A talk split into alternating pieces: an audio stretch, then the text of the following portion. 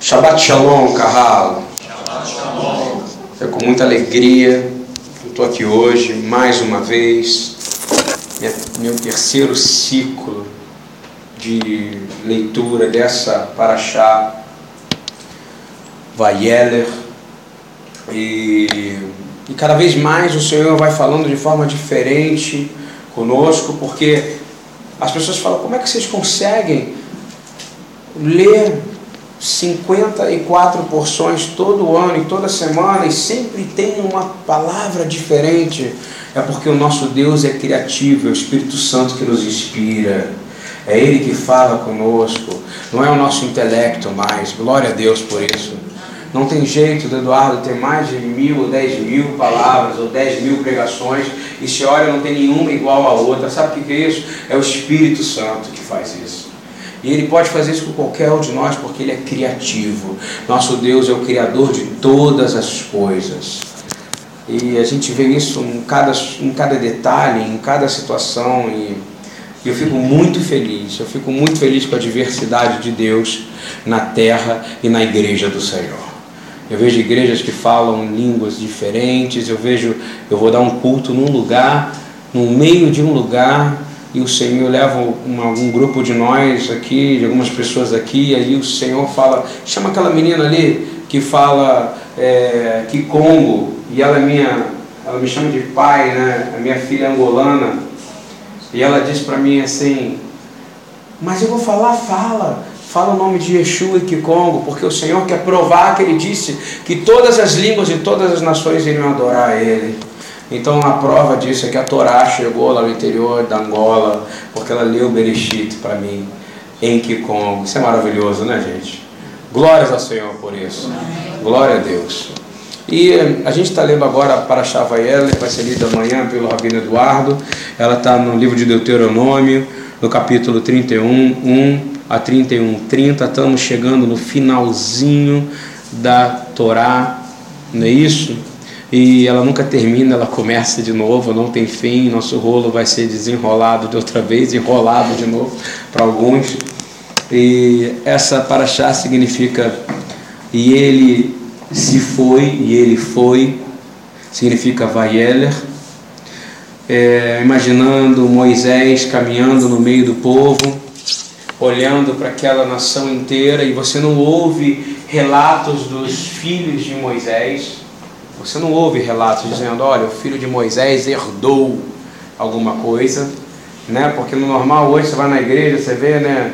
Os valadões, os valadinhos e valazinhos, não é isso? Todos os, os, os filhos são os filhos né, que continuam né, nas igrejas, né? É, Moisés não tem Moisésinho, Moisés não, Zezinho, o Guinho, não. É, ele está preocupado com o corpo ele está preocupado com o rebanho que o Senhor deu na mão dele. Ainda mais porque ele sabia que ele não ia cruzar o Jordão. Você imagina para ele como é que seria essa situação? Mas como ele estava, ele estava, claro que ele estava sentindo.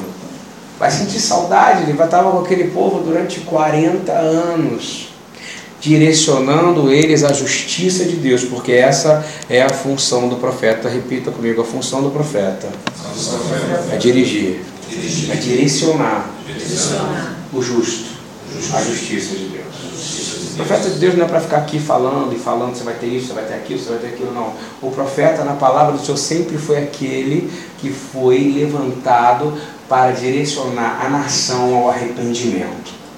Pode procurar. Não é esses profetas que são profetas de, de aluguel, né? Os matadores de aluguel. profeta de aluguel é a mesma coisa. Ele vai trazer morte, porque essa é a função dos profetas de Baal, os profetas que seguiam Jezabel, eles eram profetas de aluguel. Eles vinham para matar. Jezabel veio para matar, um mover profético. Mas existiam sete mil que não se prostraram diante do mal. E eu creio que na igreja há remanescentes que não se prostraram ainda diante de outros deuses. Nós não somos sozinhos nisso. Amém? E eu fico imaginando ele dizendo, e a gente falou já, teve uma pregação que a gente disse que sucesso é quando você tem sucessão, não é verdade? Quando você olha e fala assim, poxa, eu estou olhando para aquele meu neto ali, ele tem o maior jeito de que ele é parecido comigo na maneira de falar, na maneira de agir, ele entendeu, ele tem uma vontade de lutar, e ele talvez seja um exemplo para aquele outro ali que não tem. Glórias a Deus, algo está acontecendo na minha casa. Você entende o que eu quero dizer? Verdadeiro avivamento. Verdadeiro avivamento acontece em toda a história da igreja e na história de Israel, quando houve transformação completa do caráter do lugar aonde o corpo de crentes estava. Avivamento não é um lugar onde o povo está pulando, falando em língua, do que é, como eu brinco, né? Little shoes of fire, nos, nos sapatinhos de fogo, não, não tenho nada contra isso. Mas avivamento verdadeiro foi o que aconteceu em Jerusalém no século I. Foi mudada aquela cidade. A Antioquia, a partir de Antioquia, teve que ir para a Turquia, para da Turquia e para o mundo inteiro. E hoje nós estamos aqui. Se não existisse, se não tivesse acontecido aquilo, o mundo não teria sido mudado. Avivamento transforma cidades, comunidades, e o grande avivamento do final do tempo vai restaurar toda a terra como era em Gênesis. Amém? Você está entendendo isso? Moisés sabia disso, ele, escreve, ele, ele leu, o Senhor deu a palavra para ele, ele sabia o que o Senhor queria. Você imagina que a história de Adão e Eva, a história de Noé, a história de Enoque, a história de, de, da Torre de Babel, a história da escolha de Abraão, essa história toda é, foi contada para Moisés. E durante um período de 400 anos no Egito, essa história também não se perdeu. Essa história é uma história que acontecia. O livro foi escrito depois de tudo isso. Então você vê que eles sabiam o que era animal puro, animal impuro. Não é? Sabia. Portanto, é que ele fala: fez um sacrifício de animais puros ao Senhor. Tinha escrito isso em algum lugar, gente? Não tinha. Mas estava escrito aonde? No coração. E os homens se perderam, porque eles entraram na iniquidade gigantesca, eles entraram na violência. Aí depois eles entraram na idolatria em Babel, daí que vem Babilônia, não é isso? Vem Babilônia, que é tudo que é contrário ao plano de Deus é Babilônia. Vocês entendem? Você entende? Babilônia é tudo que é contrário ao plano de Deus. Tem gente que não entende. A Babilônia tem que cair em nome de Yeshua HaMashiach. E ela tem que cair já no meio de nós. Amém. Nós não podemos ter nenhuma característica de Babilônia em nossas vidas. Por isso que quando entra uma novela com o nome Babilônia, claro que o crente tem que se levantar. Mas ele tem que se levantar não só para tirar do ar, mas para começar a ter uma característica nele do espírito de vida de Jesus dentro dele, para que ele transforme o Brasil. De nada adianta, fora Dilma, se a igreja não sair e falar assim, fora a violência da rua, fora os cracudos, fora. Isso é problema do governo, não é não, é problema da igreja. Os grandes avivamentos, o avivamento, quando a gente vê a história de, de John Wesley, teve avivamento, o avivamento foi através de transformações na sociedade a ponto de transformar o governo. Não tenha dúvida disso. E Moisés sabia disso, Moshe Rabbeinu sabia disso. Eu queria que os irmãos abriam Deuteronômio 31, 3. O Senhor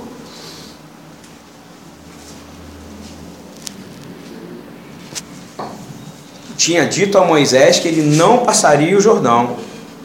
E ele está caminhando no meio daquele povo, e ele vai olhar para aquele povo, e ele tem que dizer algo de encorajamento. E esse momento é um testemunho. Vocês estão entendendo isso? É um testamento, na verdade. É o testamento de coragem de Moisés. Se, se ele tivesse dar um testamento, que o próximo passo vai ser para Charrazino a Baixa Razina é a canção do exílio. Vai ser o seguinte: olha, tudo que vocês vão fazer de errado, vocês vão pagar um preço. É uma canção que a gente chama de canção do exílio. Nesse momento agora, é um testamento, ele dizendo: olha o que vocês têm que fazer para vocês sucederem naquilo que Deus já te deu. E aí você está vendo Moisés como profeta mesmo, porque já não é Deus falando através dele, e é ele profetizando aquilo que ia acontecer e direcionando as pessoas à justiça de Deus. Olha só. Ele diz assim, 31, 3: O Senhor teu Deus passará diante de ti, ele destruirá estas nações de diante de ti, para que as possuas. Josué passará diante de ti, como o Senhor tem falado. Olha só, vão haver inimigos, sim ou não? Deus ele não faz gerenciamento de expectativa. Quem faz gerenciamento, a igreja ela não é um negócio, ela não é um business. Quando alguém vem falar para mim sobre igreja, poxa, não pode, o testemunho está difícil, porque o, o aluguel atrasou, porque não sei o que, não tem dinheiro, nós não lidamos com os planos, nem administração financeira. Você pode botar o maior executivo aqui para administrar uma igreja. Nós lidamos com o sobrenatural. Amém. Um dia nós podemos ter um real na conta, no dia seguinte nós temos cem mil. E tem sido assim. Está entendendo como é que funciona a vida do crente? Não tem um poder. E isso é o que está acontecendo nessa casa. Na verdade, a Bíblia, esse é o testemunho dessa casa. Um dia o Senhor manda ele para Israel, ela não tem um dia, no dia seguinte tem a passagem. No outro dia tem um hotel, no outro dia tem. Sabe por quê? Deus fala, o mar se abre, se não abre, nós vamos mandar sobre as águas. Vocês estão entendendo mais ou menos? Agora, Deus ele não faz gestão de expectativa, ele fala que vocês terão inimigos. Ele olhou para o povo e disse: Olha, vocês terão inimigos, mas Deus estará diante de ti. Lá na frente, qual é um dos salmos que a gente lê de manhã? A gente diz assim: Shibiti Adonai Lenig Tamid. Este eu coloco diante de mim quem? O meu Deus. É justamente por causa disso, tá? Isso vem de uma tradição. Isso vem de uma tradição, vem de uma halá. E ainda diz mais, ele fala assim, cara, além de ter inimigos, vai ser pior ainda, vão haver gigantes. Gigantes. Deuteronômio 31, 4, 5. O Senhor lhes fará como fez a Sion e a Og. Lembra do Og, que tinha uma cama gigante de 4 metros? Os pés dele eram gigantes. Você lembra disso? Ele está querendo dizer o seguinte, ó, ó, ó, queridos, avisa lá para Davi que lá na frente vai vir um cara chamado Golias e que eu vou dar vitória a ele. Está dizendo aqui, ó, terão gigantes, o rei dos amorreus e a sua terra, os quais destruiu. Ou seja, essa terra também será do povo de Deus. Amém? Vocês estão entendendo? Terras de gigantes serão de quem? E no final Caleb que vai lá buscar e toma posse aos 85 anos daquele lugar. Então é o seguinte, você está novo ainda, seu Jair. Fica tranquilo. Você é um destruidor de gigantes. Estão entendendo isso? E olha só, Agora, preste atenção nessa frase de 31, agora 5. Quando, pois, o Senhor vos der diante de vós, quem é que vai dar o gigante para nós? O Senhor. Quem botou, quem botou Golias na frente de Davi? Foi o Senhor. A palavra está dizendo aqui. Quem vai colocar os gigantes? Então quem coloca os seus gigantes, seus empecilhos na sua vida? Satanás não tem esse poder, meu irmão. Ele tem o poder de influenciar a sua mente, mas não tem o poder de botar, botar gigantes na sua casa. Amém? E continuando, então com eles, repito, com eles farei conforme todo o mandamento que vos tenho ordenado. E eu vou dizer os mandamentos, vamos lá. Deuteronômio 31, 6, vão repetir comigo. Olha só o que, que é o testamento de Moisés, é simples consta em algumas afirmações que valem para nós, para sermos vencedores de gigantes. Olha só. Primeiro, sejam fortes e corajosos. Razak ve'amat. Repito, Razak ve'amat. É o primeiro. Tá? Então, então, em ponto e vírgula, nós vamos se separar. Depois, não vos atemorizeis diante deles. Não temerei diante deles. Ou seja, primeiro, seja forte e corajoso, e depois, não tenha medo. Não tenha medo. Ou seja, o testamento dele é esse, para você entrar e vencer gigante e tomar posse do que o Senhor deu. Seja forte e corajoso. Depois, não tenha medo. Não tenha medo diante de quem? Dos gigantes, dos inimigos, dos problemas. Né? Alguns deles são físicos e outros são o quê? Espirituais. E depois, olha que frase linda. Porque o Senhor vosso Deus é quem vai convosco. Fala, porque o Senhor, nosso Deus, é quem vai convosco. Não é poderoso isso? Uau! Ele vai enviar gigantes. Não é isso? Para quem ele ama, porque ele sabe que ele te deu o direcionamento e te ensinou como vencer esses gigantes. E o último diz assim: porque o Senhor não vos deixará, repetir, ele não me deixará e não me desamparará.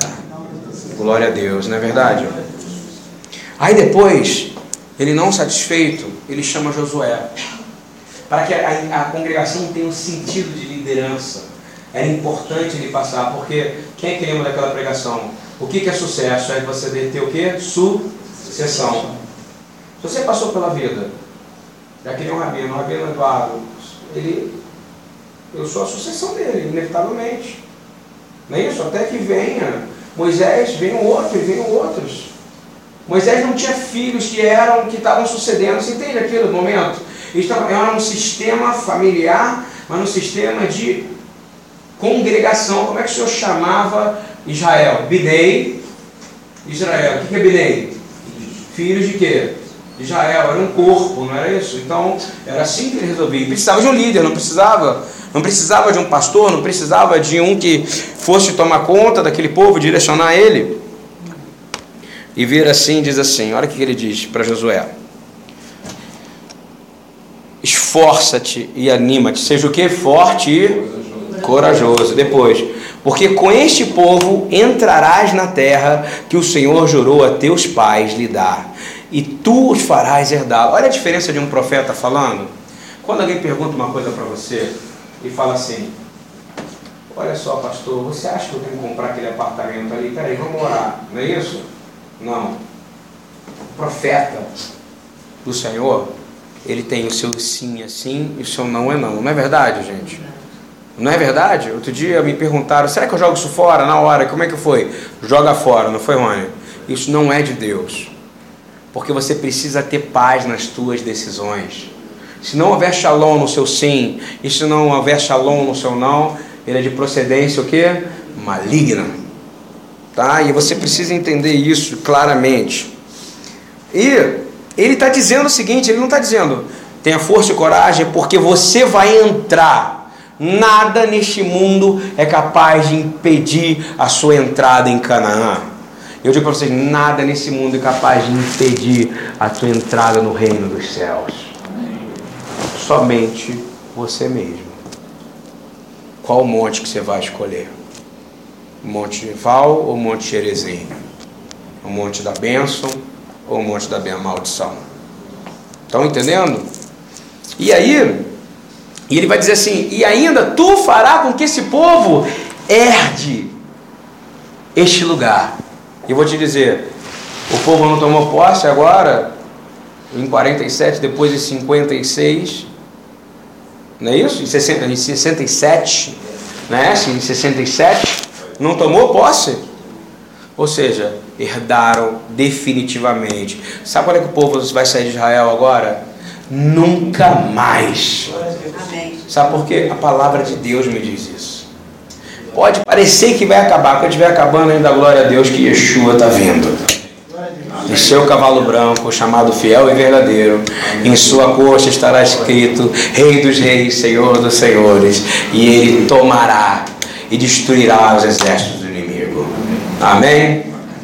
E isso a gente precisa não ter dúvida nenhuma, porque está escrito vai acontecer. A Bíblia ela, é, ela se complementa, diz eles, Apocalipse. Então, e aí ele diz assim, ele, ele fala em 31.8, em 31.6 ele fala uma série de coisas.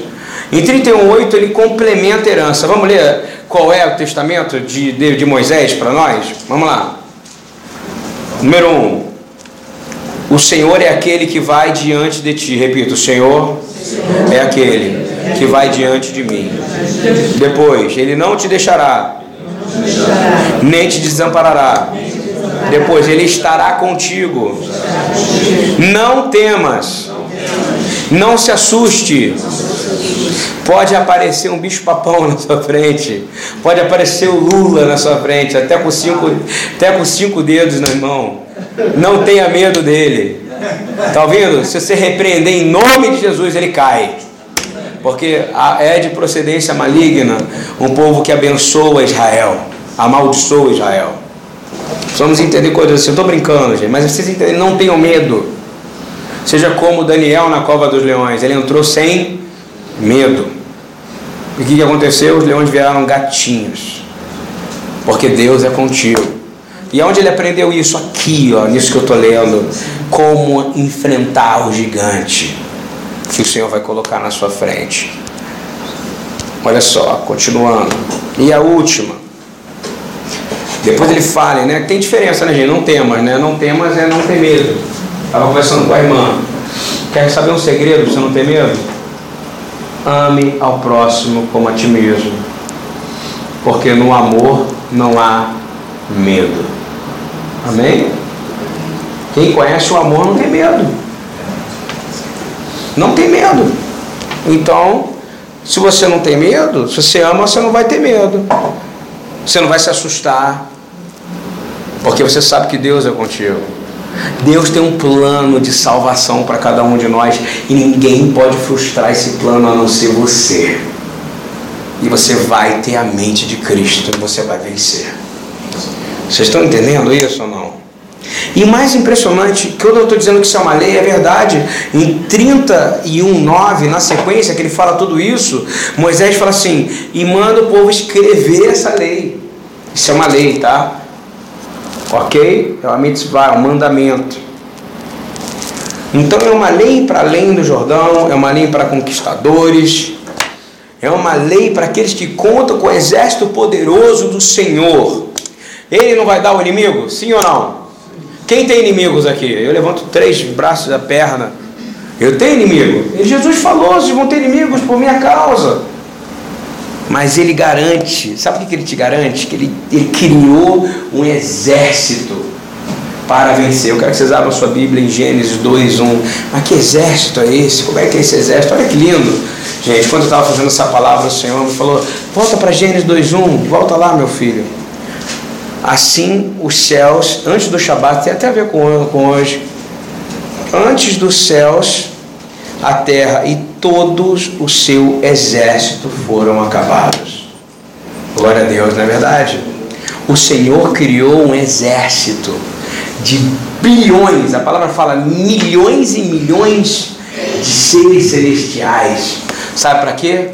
Para servirem ao Senhor dos Exércitos, ao Sart Savá Israel, ao príncipe do exército do Senhor, Yeshua. E para que são leais a Ele, esses anjos vêm para auxiliar em nossas batalhas. Amém. Então, estão entendendo o que eu quero dizer?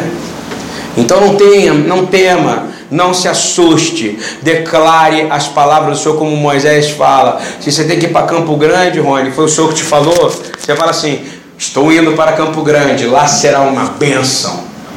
Tomarei posse da palavra que Deus deu. Você está indo para Jerusalém? Estou indo para Jerusalém, vou tomar posse, vou morar lá e lá será uma bênção. Se, não, se você não tiver paz nessa decisão, ela não é do Senhor. Você entendeu isso ou não? Porque a palavra fala que aqueles que creem na minha palavra, nos meus mandamentos, esses não serão confundidos. Então você começa a não errar. Então, quando eu vejo pessoas que tomam decisões assim, olha, eu vou para Jerusalém, eu tenho certeza. Sabe o que, é isso? Yeshua está nessa decisão. Amém. É Shalom. Homens de Deus e mulheres de Deus não ficam, ai, será que eu tomo essa decisão? Será que eu não tomo? Ai, será que vai resolver? Será que não vai resolver? Aí começa a dançar lambada. Porque será que vai ou não vai? Vai ou não vai? Dançando lambada, yeah, dançando. Olha só, presta atenção. Gente, Seja o seu sim, sim. Seja o seu não, não. O que passar disso é de procedência maligna. E se há uma decisão em você que você quer tomar e que você está enjoado e você não está tendo coragem de encarar, não é de Deus. Está entendendo isso? Sabe o que você vai falar? Irmão, peraí que eu vou orar um pouco para tomar essa decisão. Você tem que ter coragem de falar isso, tá? Principalmente nesse período do juízo de Shemitah. O que, que eu falei ontem? Na hora de você vender apartamento, na hora de você comprar coisas, na hora de você tomar decisões financeiras, decisões que envolvam bens, decisões que envolvam casa, esse período Shemitah é um período de juízo. Não tome decisões, ó, de pronto. Fala assim, peraí um pouquinho que eu vou falar com o meu consultor. Ô oh, Senhor Yeshua, me ensina aqui o que eu devo fazer, porque eu não estou sabendo lidar com isso. Está entendendo ou não? Porque o mercado de valores, toda a parte financeira, olha o dólar, como é que está, gente? Olha como é que está o mundo. Estados Unidos vai quebrar. Alguém tem dúvida disso ou não? A Petrobras acabou. Mas eu declaro que essa crise não entrará nessa igreja em nome de Yeshua. Nós vamos passar por ela, porque nós somos servos do Deus Altíssimo. Minha palavra fala que aqueles que guardaram, guardaram o Shabat, entenderam que é o Shemitah, entenderam o que nós estamos vivendo, vão comer do melhor dessa terra. Estão entendendo isso? Nós estamos já, o Shemitah já foi, agora é juízo. E aí, eu olho e digo assim: Moisés não entrou, não é verdade, gente? Hein? Ele entrou? Mas ele é um cara tão importante que lá no livro de Judas, Judas é irmão de Jesus, tá? Só para tirar uma dúvida que a gente sabe, Judas é irmão de Jesus, aí é Judá ben Yosef, Judá filho de José, ele é Jesus, é, é que nem Tiago, Tiago é Yaakov ben Yosef, filho de José, tá bom? Judas mostra e fala baseado no, no, na, na, na, cultura e na tradição judaica, isso não está escrito em lugar nenhum, que Satanás, ele mesmo, ele mesmo, lutou pelo quê? Pelo corpo de Moisés. E quem estava lá para defender? Michael. Aquele que é Michael. Michael, aquele que é como Deus. É um anjo, talvez seja do, exército, aquele ali, tipo, é o cara. Desculpa, Mihael, me perdoa. Tu sabe que eu canto com o maior carinho, mas tu é o cara, é o anjo. Esse é o malar, é o enviado. Não é isso? E ele, como é que ele repreendia? Que o Senhor te repreenda, Satanás. E perdeu, é claro. Sabe por que eu digo isso? Mateus 17, 2 a 3. Falei devagar agora e estou conseguindo aí. Estou tendo aulas aqui de com o meu professor mestre, Rabino, Eduardo, Rabina, Rabino, Rabinovich, que é Eduardo Stein. Diz assim: No Monte da Transfiguração, não é isso? Diante deles, diante dos apóstolos amados do Senhor Jesus, não é isso? O rosto resplandeceu como o sol e suas vestes se tornaram brancas como a luz. Ou seja, aqueles homens foram glorificados por aquele momento. Não é isso? Uau! Como Moisés quando desceu. Ele diz assim: Eis que apareceram quem? Moisés e Elias. Ou seja, os dois caras que tiveram muitas coisas em comuns. Aí eles tiveram o quê? Um jejum de 40 dias. Não é isso? Um relacionamento único com o Senhor único, inigualável. Moisés ele representa a, a justiça e o arrependimento, principalmente o arrependimento. Moisés ele vinha clamar o arrependimento do povo, ele representava o que a igreja deveria representar hoje. Aquela que vai lá na frente dizer: Nós nos arrependemos por essa nação, mas a igreja se tornou um mundo de acusadores políticos.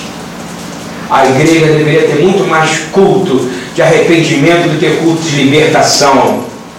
Porque a igreja precisa de arrependimento. Eu preciso me arrepender todo dia. E é por isso que esse período é bom de festas, que o Senhor começa a fazer as igrejas guardarem realmente a festa, esse misticismo doido que estão tendo por aí. E olha só, por que foi tão importante? Porque eles não precisavam ver a maior figura de todo o judaísmo que é quem? Moisés. Concorda? Quem é o maior profeta? Moisés. Quem é o primeiro legislador? Moisés. Quem é que escreveu a Torá? Moisés. Não é isso? Quem é que, quem é, que é o cara que, que direcionou o povo à justiça? Moisés. Quem é o outro que, que que mais lidou e conseguiu lidar com o poder sobrenatural da natureza? Elias. Elias disse: se não há Deus em Israel, não é isso? Faça chover, não é isso? Ele creia, pare a chuva, chuva, ajoelha, ele destruiu, ele mostrou, e mesmo assim ele não conseguiu avançar. Então são dois: um vai trazer uma justiça de verdade. Você lembra do episódio de Elias? Vinha 50 caras atrás dele, não era isso? Aí, tal, a gente vai, te, a gente vai pegar você, rapaz. Não sei o que. Senhor, manda fogo dos céus. Não era assim? Depois mais 50, manda fogo. Não parava ele. Então são dois espíritos que sobre a igreja. Qual o primeiro? Moisés. E é o que a gente vai viver agora. A igreja vai vir por um processo de arrependimento. Ela precisa se arrepender do pecado de dois mil anos de negligência à palavra do Senhor. Estão entendendo isso ou não? E depois que ela aprender muito bem o que é arrependimento, aí ela vai vir o que? Com poder. Para quê? Para poder, a palavra fala, para julgar junto com Cristo. A gente não tem maturidade, a igreja não tem maturidade hoje para exercer julgamento nenhum. Não é verdade? Então, primeiro ela tem que vir com arrependimento. Então, apareceu os dois ali naquele momento para quê? Qual a função? Para que pudesse credenciar Jesus, Yeshua, na, para os seus apóstolos. E olha o que acontece. Na sequência, Deus, aí sim, Deus libera uma voz do céu, e deve ter sido uma voz de trombeta, meu irmão. Fica imaginando, Moisés, quando falava, ele falava com milhões de pessoas. Ele devia ter um amplificador divino. Você concorda comigo? Lá, lá em São Cristóvão, você não ouve o que eu falo, né? Você imagina ele falando, o Eduardo falando, cara, como é que ele ouvia? Como é que o povo ouvia, né? Nossas discussões, né? Claro, o Senhor fazia aquilo ali acontecer. Nesse caso, a voz de Deus veio e disse assim para eles: Olha, eu estou credenciando, vamos lá, Mateus 15, 17, 5. Eu estou credenciando, dizendo que este é o meu filho amado, que me comprazo. E diz assim a partir de agora: Olha o que ele vai falar: chamar Israel, ouve a ele, porque ele sabe o que é para ser dito. Ou seja, Moisés aparece depois ele não pisou, mas ele foi aparecer depois, para poder credenciar quem era Yeshua na frente dos apóstolos. É, Pedro ficou tão doidão naquele momento, quando ele viu aquilo, ele falou, Ih, vamos construir uma escama para cada um, porque agora acabou, né? Nós temos que fazer uma tenda para cada um, não é isso? Uma para você, uma para ele, uma para ele. Não, acabou. Cala a boca, para de falar. Eu quero dizer o seguinte: escuta o que ele tem para dizer. O que, que ele diz? Shema Israel, Adonai Elohim Adonai Ouça. Qual é a voz que a gente tem que ouvir? A voz de Yeshua. Nós somos apóstolos, discípulos, ouvimos a voz de Yeshua, os ensinos dele, os estatutos dele. O Senhor credenciou. E quando a gente entende isso, a gente a gente vê que o anjo do Senhor nos resgatou. E a gente olha, quando eu falo anjo do Senhor, o Amalarra Goeloti, é como o Senhor se aparece, o anjo do Senhor que pegou e seguiu aquele povo durante o deserto, libertou, protegeu, guardou, falou com Moisés, mostrou as costas, se manifestou, guardou em glória. O povo de Israel tinha intimidade, sabia que era o filho do homem. Tanto prova disso que quando Abraão via, ele reconhecia quem era quem era a figura em homem, quem era Deus manifestado, que teofania era aquela, quem era aquele, aquele ali era o próprio Deus manifestado em carne, em glória, e esse era Jesus. Esse era ele. Isso ao longo do tempo que o judeu não se prostra diante de outro Deus. Prova disso você vê lá na Babilônia, na própria Babilônia, quando está na fornalha, aqueles caras falam assim, eu não vou me prostrar não, não é isso? Eu não vou me prostrar não. Pode me botar no fogo. Isso é crente de verdade, tá gente? Isso é crente que é conectado com Abraão. Isso é o crente que está esperando que a gente seja, tá? Isso é o crente. Bota botar na fornalha. Dentro da fornalha, o que ele fala? Apareceu um que era como o filho do homem. Quem era que estava lá dentro? O quarto homem da fornalha?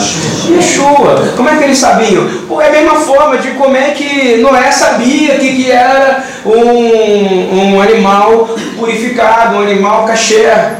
Ele sabia, porque Deus fala ao coração dos seus justos. Amém. E os seus justos reconhecem a voz do pastor. E eu vou te dizer uma coisa, meu irmão. O mundo está em trevas. Alguém tem dúvida disso? O mundo está em iniquidade, estão, sufocando crianças. No Congo voltaram agora, chama katana, as facas né, que eles cortam. Estão cortando dedos, mãos de crianças cristãs. Estão cortando pés para que elas não estudem, para que elas não leiam. Estão cegando crianças para que elas não leiam a Bíblia. Isso está acontecendo. Sabe o que é isso? É uma ação do maligno. No Brasil, o Brasil ainda é um país livre, ainda, ainda. E eu creio que o Senhor vai remover essas caixas que estão sobre o nosso governo. Se a gente aprender a clamar, se a gente entrar no, no jejum de, de Yom Kippur, clamando por isso claramente, para que seja removido, desalojado toda a ação de Satanás antissemita no governo brasileiro para que a gente possa entender mais uma vez qual foi o nosso chamado. E quando você pensa, você diz assim, pô, mas eu eu olho e vejo que Babilônia, quando eu digo Babilônia, a gente se assusta, né? Babilônia, o que é Babilônia? Babilônia é toda a ação da, da rainha dos céus, é toda ação. O, o Brasil, o Brasil o, é um país extremamente com sincretismo religioso. Não tem uma, um bar que você vai, você não vê uma santinha na parede, ou um santo na parede. Não tem um lugar. Eu digo assim, não comer carne consagrada no Brasil, não comer carne sufocada, é impossível. Em Israel você come, aqui você não consegue. E a carne da friboi é morta de qualquer maneira. Está entendendo? Até isso é ruim. Foi comprar a carne da Friboi, estou fazendo uma propaganda negativa. Botaram a carne da Friboi, botamos para fazer daquela saquinho, era gordura pura e sangue. Ou seja, não existe isso, gente. A gente só vai ter isso realmente em Israel. Se você quiser realmente ter uma comida cachiruto, verdadeira, vai lá. A gente tenta se aproximar ao máximo. O senhor sabe qual é a nossa kavaná. Mas uma coisa eu quero dizer. Há 2.700 anos atrás, ou seja, 700 anos de Yeshua Isaías ele teve uma visão. E eu acredito que o Brasil é um país, você vê que tem uma cidade chamada Aparecida no Brasil, não é verdade? Ah, o Brasil é um país, ele é um país católico. E em pouco tempo vai se tornar um país muçulmano, se a igreja não se posicionar. É um passo. Mas eu creio que vai haver um grande avivamento no Brasil de novo. Eu não estou falando de boca para fora não, tá? Porque não vai ter outra solução, mas de remanescentes. Porque a nossa característica é uma característica de clamar e adoração o Senhor vai virar grandes denominações como bar, bar como fosse grandes barcos, esses vão vir e as pessoas vão procurar lugares, que nem está aparecendo muita gente aqui nos cultos de sábado, tem sido porque pessoas procurando, falando, não conseguindo me encaixar ali, não estou conseguindo me encaixar ali, não conseguindo me encaixar ali, porque elas vão começar a procurar a verdade, como procurar Yeshua. Os pobres, os simples começaram a procurar quem? Yeshua, e foram eles que mudaram a terra porque não tinham medo de morrer. E eu quero dizer que 700 anos antes de Yeshua vir, Isaías 14, 22, e eu estou fechando, diz assim: Porque me levantarei contra eles, diz o Senhor dos Exércitos, extirparei de Babilônia o nome e os sobreviventes, o filho e o neto e toda a família, nada sobrará, diz o Senhor. E farei de uma possessão de ouriços e lagoas de águas, e varrerei com a vassoura de perdição do Senhor do Exército, e nada mais existirá. E o Senhor dos Exércitos jurou, presta atenção, o único que pode jurar, o único que pode jurar é o Senhor. Vocês entendem isso? A palavra fala, não jurarei, não é isso?